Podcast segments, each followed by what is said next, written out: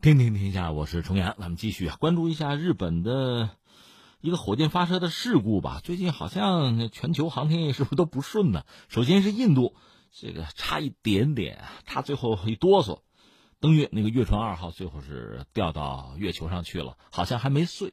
呃，现在已经发现了，只是可能确实无法再建立联络了吧。这是印度方面也没有新消息爆出来。然后就说日本，我们邻居日本本来这也是个大活。它是一次火箭发射，用的是它很有名的火箭，叫做 HRB，地点是在鹿儿岛县种子岛发射场移动发射台，当地时间是十一号三时零五分吧。这个 HRB 上面装载的是什么呢？就是给国际空间站啊送给养一个货运飞船，叫 HTV 八。结果现在报道说是那个发射台起火，倒不是火箭啊，但是发射台起火，火箭在上面戳着呢。整个持续两个多小时，这火烧的呀！呃，我看有网友说了个词儿概括，叫什么叫“火烤氢罐”？氢啊，液氢啊，燃料嘛。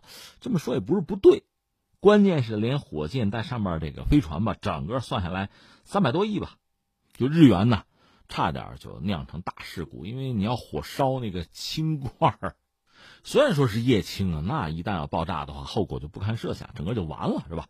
呃。那个 HRB 也值得聊两句，是一个两级半大推力火箭吧？地面起飞呢是有四部这固体火箭助推器啊，推力能有一百三十吨吧？还有它的一级火箭来构成。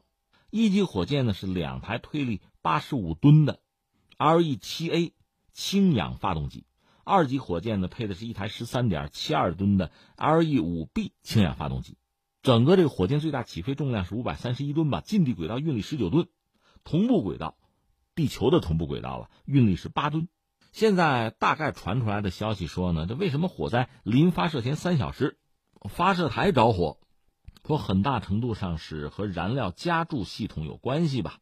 那个氢氧燃料加注呢，一般是持续到发射前的最后时刻，燃料加注完了之后呢，必须在很短时间内就点火发射。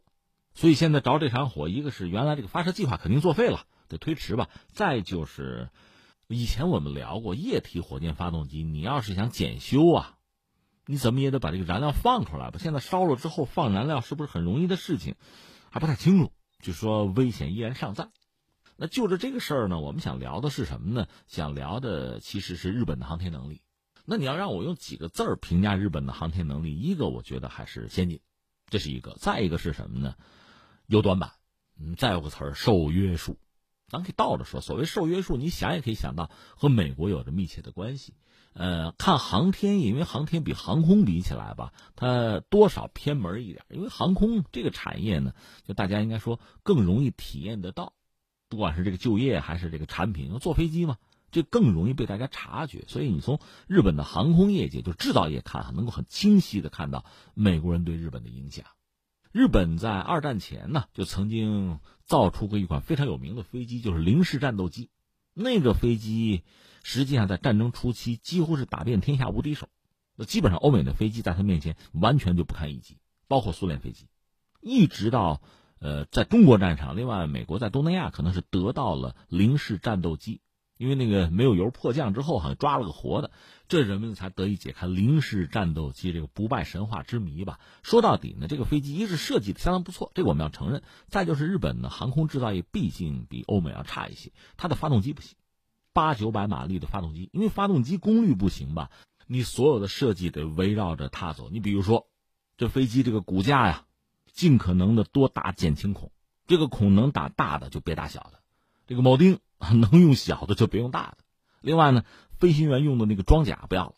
再就是当时有一种技术叫自封闭油箱吧，这个油箱一旦中弹呢，能够自我封闭，就防止爆炸吧。这个技术也不要了，因为增加重量嘛。就通过这一系列的减重，让这个飞机变得尽可能轻啊。另外，飞机主要用的是那个材料是铝，一种铝合金吧。你也不要考虑它的寿命了，反正轻就行。那你说这如果这飞机不堪一击，那也不能打仗。哎，人家轻嘛，人家的理论是我灵活呀，你打不着我呀，是这样。但最后一旦被打着就完了。呃，有个外号叫什么“空中打火机”，反正一打着，连飞行员、那飞机这就完了，这就烧起来啊，是这样。但是不管怎么说，在二战前呢，日本的这款飞机显示它的这个整个航空的研发呀、制造这个领域和西方基本上差别不大，甚至还有所胜出吧。当然，这里面有很大的泡沫啊。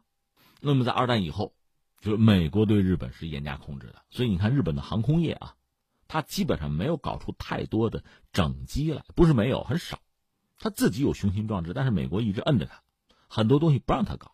他可以在一些单项上胜出，你比如说，呃，包括半导体的一些元器件，这质量没得说啊。呃，复合材料，甚至现在有些飞机的发动机，这也算搞起来了。但是，你搞出一架整机来，这个很难。目前日本就自制的最先进的那个 F 二，算是战斗机啊，那基本上抄的是 F 十六。他不想抄，美国逼着他抄，你就按这个走，对吧？另外，支线客机搞出一款就类似我们那个 ARG 二幺，它叫 MRG 二幺。你进度应该是远远比我们要落后的，你看这个逻辑在航天领域肯定也是行得通的，它不可能网开一面，让你的航天就随便搞。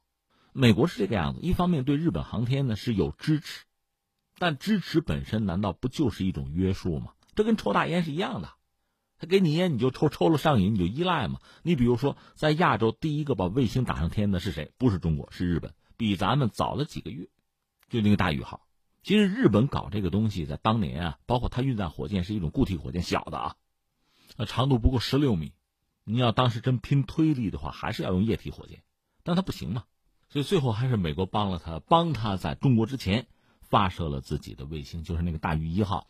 他那个卫星也很小，他们自己说是个土豆嘛，大概不到三十公斤。中国那个东方红一号是一百多公斤啊，而且日本那个早就坠毁了，中国这还在天上，还在那轨道上转悠呢。这是我们。所以你看，火箭的差距当时很大的。日本人自己说的，说赶上中国那五年，就当时啊。但日本要搞运载火箭，其实美国这心里面是比较纠结的，因为搞火箭，就运载火箭和搞弹道导弹，其实有的时候是一层窗户纸。待会儿我再解释啊。所以美国当时也做出了一个决定，就是我卖给你好东西吧。那美国当然很发达，把自己比较好的那个雷神德尔塔火箭，把第一级九十吨推力的 MB 三。那是液氧煤油发动机，直接卖给日本，你掏钱买吧。这实际上对日本来讲呢，那就拿到捷径了。但从美国角度讲，对日本火箭技术也就完成了一个控制。所以日本火箭的这个技术一夜之间几乎进入全球最强行列吧，因为这美国火箭嘛，所以它的运载火箭技术应该说起点就相当之高。而且日本人不白给，对美国人这套做法吧心知肚明，所以他们拿到美国的发动机之后吧，尽其所能，很快就完成了。你看，最初仿制，到最后能够自主研发，完成了这个过程。那很多朋友可能就很关心中日，比如说航天能力哈，那对比一下，对比一下。其实没有太多可比性在哪儿呢？一个是中国和日本走的路径完全是不一样的，我们谁也靠不上，只能自己搞。你自己搞的话，一个是你投入是不是有限？其实很有限。再就是有一个轻重缓急，有一个数据显示说，我们从一九九二年到二零一一年吧，中国一共投入不过七百亿人民币，这个其实是比较少了。在这个领域，那就是烧钱嘛，一分钱一分货呀。所以在二零一零年、一一年那个节点，你看当时确实有很多中国的学者站出来讲什么呢？呃，一个我相信里边有谦虚啊，嗯，但另一方面呢，对就是中国整个航天能力是有一个判断。这个判断说，我们大约是在第二梯队的第一名。那作为第一梯队是谁呢？一般认为还是美国、俄罗斯、欧盟，再加上日本。但，这是二零一零年左右我们一些学者的判断。到现在，我觉得。恐怕排名就有变化，就有被颠覆的可能，对吧？因为上次我们聊印度航天的时候谈到有一个最基本的指标，我就问你一年你打了多少次吧？你的火箭发射多少次吧？中国、美国都在三十多次，而印度可能就是零星几次而已，那这就不一样了。这种量变会带来质变的。那翻回来我们说，因为日本受到美国的钳制和约束吧，一方面它某些领域可能极为先进。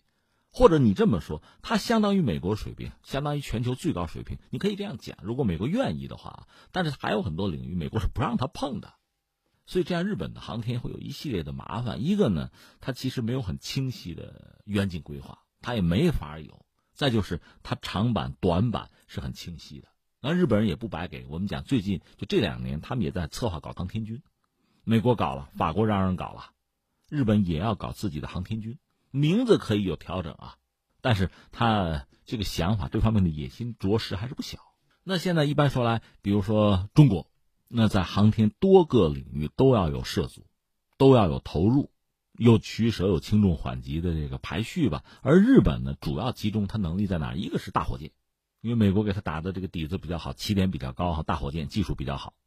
所以这次我一看新闻吓一跳，我以为他那个 H2B 出问题，后来一看火箭还真没事儿是发射台出问题了，是吧？这是一个。再一个什么呢？就是他那个小行星探测，很精细的活儿精细控制，这做的还是很好的。但一般认为日本的整个航天嘛，还是刚才我们讲，一个是确实技术比较好，起点高，它本身制造业也很厉害的。呃，关键是其实在规划上、在投入上，包括市场运营上。其实做的就不是很理想，这个一个因素在他自己，他的规划包括这个市场运营什么的确实有些问题。另外和美国确实有着很直接的关系，因为美国就像那个水龙头一样，拧紧一点或者放开一点，对日本就会产生非常大的影响。你比如这次是给国际空间站送给养嘛，发射个飞船，如果这活不给日本，你是一点治也没有。是国际空间站，日本也是其中很重要的一个成员嘛。但是你也知道，他话语权能有多大呢？是这么一个状况，是捆在人家战车上的，这有点尴尬。但是现在你说我独立自主，我自力更生很难。这是说日本。当然还有一个问题，我们也得提一下，就是有人讲日本分分钟，火箭技术这么发达，很快就能搞出弹道导弹来哈。这个怎么说呢？也叫容易，也叫难。所谓容易呢，其实不就是火箭吗？装上卫星上天，装上这个，比如装上个弹头啊，哪怕常规弹头落地，那不就是导弹吗？你要往容易里说，对，一点错也没有，就这么简单。但是真正做这个事儿难度是比较大的。你要知道，运载火箭，什么叫运载火箭？最主要的任务是什么呢？就是把这个卫星啊、飞船啊、这个飞行器啊，打到天上去，送到它的轨道上去，这是运载火箭需要完成的任务。所以你看，一般说来，运载火箭的这个推力啊、它载荷呀。啊，这是很重要，可靠程度啊，经济性啊，他要考虑这些东西。弹道导弹正好相反，他是要想办法让那个弹头啊打中目标。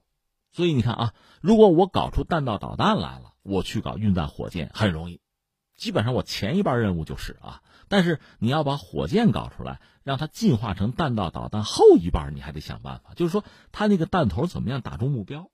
是火箭可以把弹头呢送上天，但弹头最终要落地啊，这一段是日本的短板了，他没搞过嘛。所以你看，全世界，比如这五常吧，包括我们中国在内，一般是先搞弹道导弹，搞成了之后，在它基础上发展运载火箭，这比较容易，因为这活我都会了，所以前一半的事儿我也能干。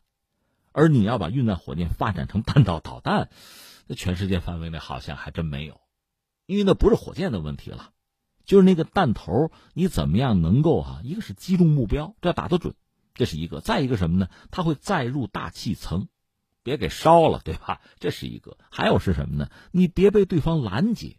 现在就算你有这个弹道导弹啊，你比如胡塞武装都有，很容易被拦截。为什么呢？它就是个抛物线。